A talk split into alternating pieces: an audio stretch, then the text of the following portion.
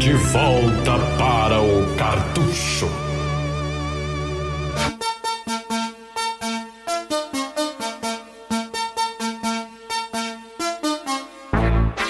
De volta para o Cartucho. Eu estou aqui hoje com o André Ruchel e eu sou Greg. Estamos aqui para ir para a praia. Mentira. Vamos à la praia. Oh, oh. Que merda, de volta à ditadura militar, meu. É, é como, como o joguinho que a gente vai falar hoje não tem música, a gente tava começando que, ah, bota uma coisa aí anos 80 e, e é isso aí mesmo. Então. Hoje é dia, dia de esquentar o carro a álcool, né? É. Então vamos lá, falar de Adventure para Atari, um dos jogos em que mais, na minha opinião, você necessita fazer um exercício de imaginação. É, o Atari exigia muito isso, né, cara? Mas, meu, falaram, um dia chegar, né, cara? O dia da gente tirar a virgindade do Atari aqui no podcast. É, com a letra A já. Isso. E, cara, meu, é, o Greg falou, a gente tá com a pasta de anos 80 tocando aí no, no fundo, né? Pegar bastante de flag, né? Bastante flag, bastante neon na cara, dá é. até pegar câncer e tudo. Isso, mas na verdade o jogo é de 79, galera. A gente tá assim, olha, quem disser que a gente não é retrô agora vai tomar no Mas teve gente aqui no Brasil que foi jogar só lá pro meio dos 80, né? Porque é. tudo aqui era muito atrasado, né? Quem jogou nos anos 90 por causa da pobreza, né? Porque é outro troço caro que sempre foi de E rolava. Muita gente é. ainda experimentava Cara, Atari nos anos 90. Eu, eu acho que a produção do, do, do, do Atari no Brasil foi até 93, por aí, cara. E olha, isso o original. Polivox. Eu acho que pelos, pelos clones ainda foi além ainda. Eu tenho um Polivox, depois eu vou olhar embaixo pra ver a data dele. Isso. Os, os, os, como sempre, os últimos modelos são umas bosta, né? Se quiser comprar um aí, quem quer comprar, galera, pega lá de 85, 86, que são os melhores. Mas enfim, vamos falar um pouco desse jogo aqui.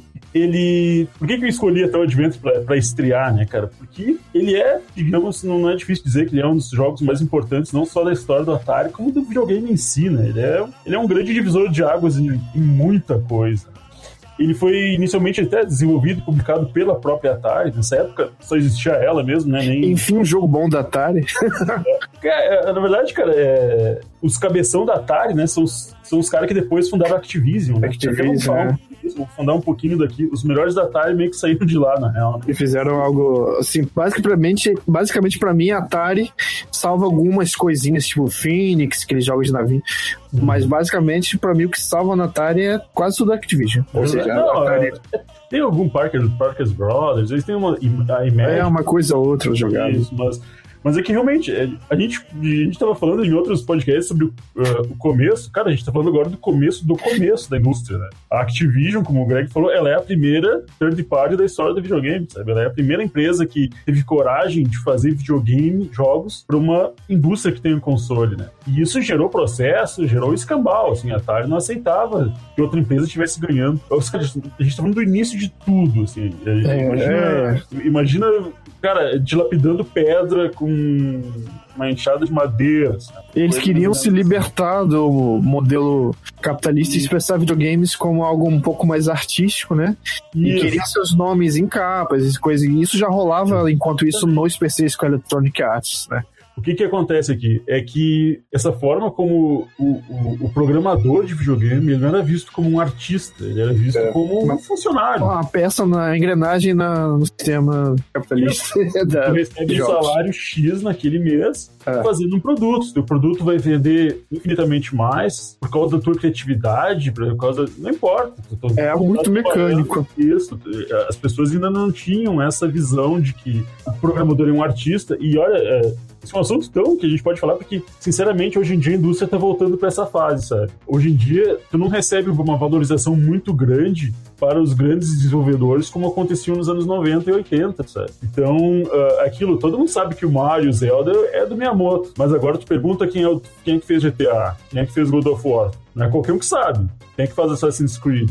Vê que as indústrias já estão novamente, claro que não da mesma forma, mas elas já elas estão desvalorizando os grandes produtores para que isso dá problema para elas. Mas isso é outro assunto. Vamos, vamos voltar aqui para o Adventure. Né?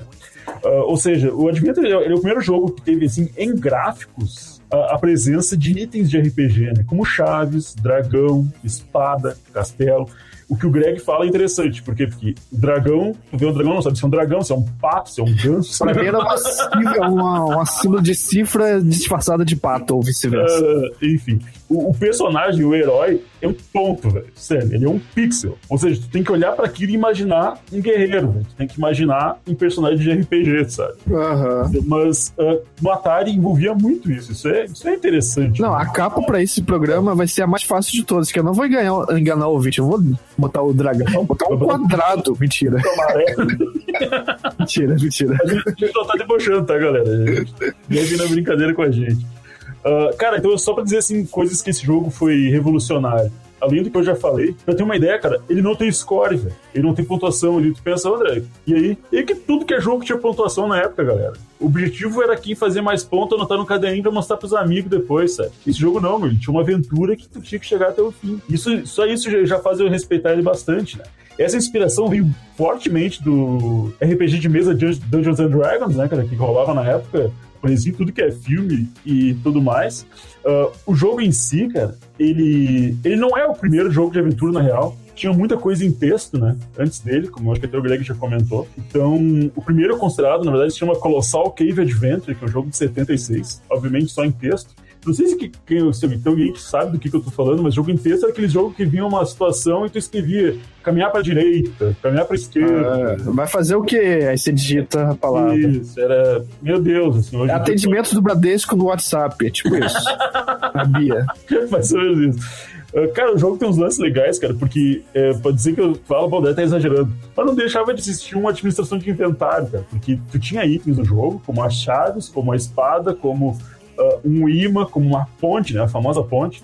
E tu só podia carregar um por vez, mas com os, usando o imã, tu podia carregando de arrasto alguns outros. Então, cara, é genial isso. Eu não imagino um quanto de memória do Atari isso de você ter um valor, um item que é arrastado de uma tela para outra e ele permanece. Isso deve consumir um poder. Não, não. É, é, genial, né, cara? Não, não, não há o que, o que dizer, né? Sendo que é interessante que o jogo tem três níveis em si, assim. Na chave de dificuldade do Atari, quem jogou Atari sabe o que eu tô falando.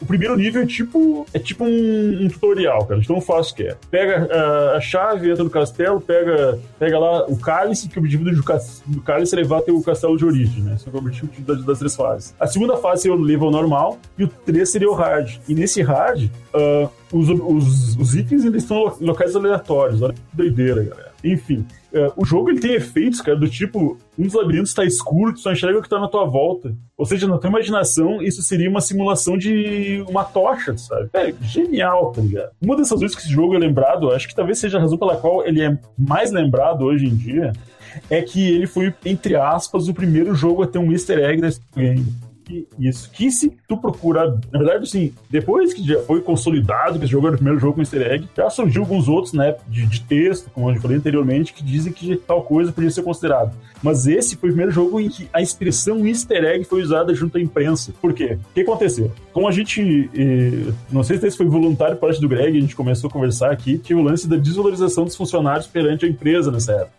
E esse criador, o designer, que foi o Warren Robinett, nessa época o jogo era feito por uma pessoa só, vale se dizer, né?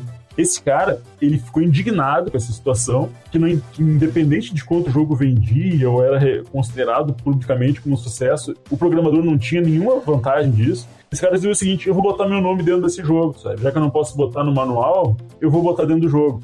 E existe uma sala secreta desse jogo, que é uma desgraça para exclusivo, assim, tipo, imaginar que as pessoas descobriram isso voluntariamente é inacreditável. A, molecada da época, pesada, realmente jogou muito esse jogo na época, assim, para começar a disseminar isso. E o que aconteceu? Nessa época, um, um representante da Atari veio ao público e falou, né, que a partir de agora eu, toda manhã vai ser como uma manhã de Páscoa, em que eu vou ter que procurar por ovos de Páscoa, sabe? Dentro dos jogos, porque realmente, isso, o cara foi. Ele levou uma bronca por ter feito isso. Podia ter feito, e a partir daquele momento, os jogos lançados passaram a ter, digamos, um recall, né? Eles não recolheram os que tinham na rua, mas eles lançaram as versões seguintes do Adventure já sem esse easter egg. Aster Egg, Adventure é um, um, sucesso, ele vendeu mais de um milhão de cópias numa época em que isso era um feito inacreditável. São meia dúzia de jogos de Atari, acho que alcançaram essa, essa, essa, meta, são bem poucos mesmo. Uh, e, enfim, uh, esse cara, esse Warren Robinett, é interessante falar o que, que aconteceu com esse cara. Pois é, meu, esse cara ele não durou na vida dos games.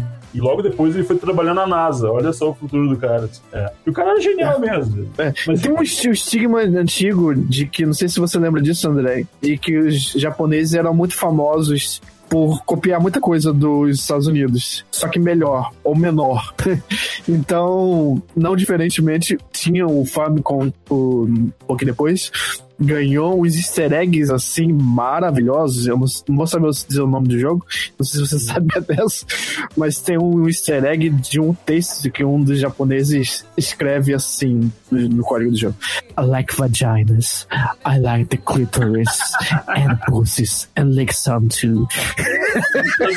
Ligado nessa história. O cara tá pervertido. zoando? Não, depois eu vou te passar um vídeo. O cara narrando esse, esse vídeo, o cara Claro. Cai no riso, cara. Tipo, É muito. Eu, não sabia, cara, mas o, o interessante disso aí tudo é. Na verdade, cara, a gente tá falando de uma época em que o Japão ainda nem jogava videogame, né, cara? É, easter egg virou cultura assim de expressão. No 64, o jogo do Tetris, ele tem um desabafo, mas xingando meio mundo assim dentro do código do jogo Uhum. que foi descoberto lá dentro. O, o- o GTA é sinônimo, né, cara? Acho que. É. Digita aí no, no YouTube depois easter egg GTA e tu vê quantos mil vídeos vão aparecer, Com certeza. É uma. É é legal, cara. Eu gosto de easter egg, referência e tal. Eu acho isso É, interessante. alguns são self-aware, alguns são uma surpresa para os próprios fun- funcionários, como a gente falou no Mortal Kombat, né? Então, é, varia a natureza dos easter eggs. Inclusive, dá um dia, até dá um tema de podcast. É, Quem viu, o, quem jogou o, o- o- a demo aí do Resident Evil 3 no remake, né, cara? Tem um easter egg a cada cinco passos do personagem. Enfim, cara. ah, mas no caso desse easter egg, ele é um easter egg tipo de protesto. Né? O que tá escrito dentro dessa sala secreta é produzido por Warren Robinette, sabe? Faria o mesmo.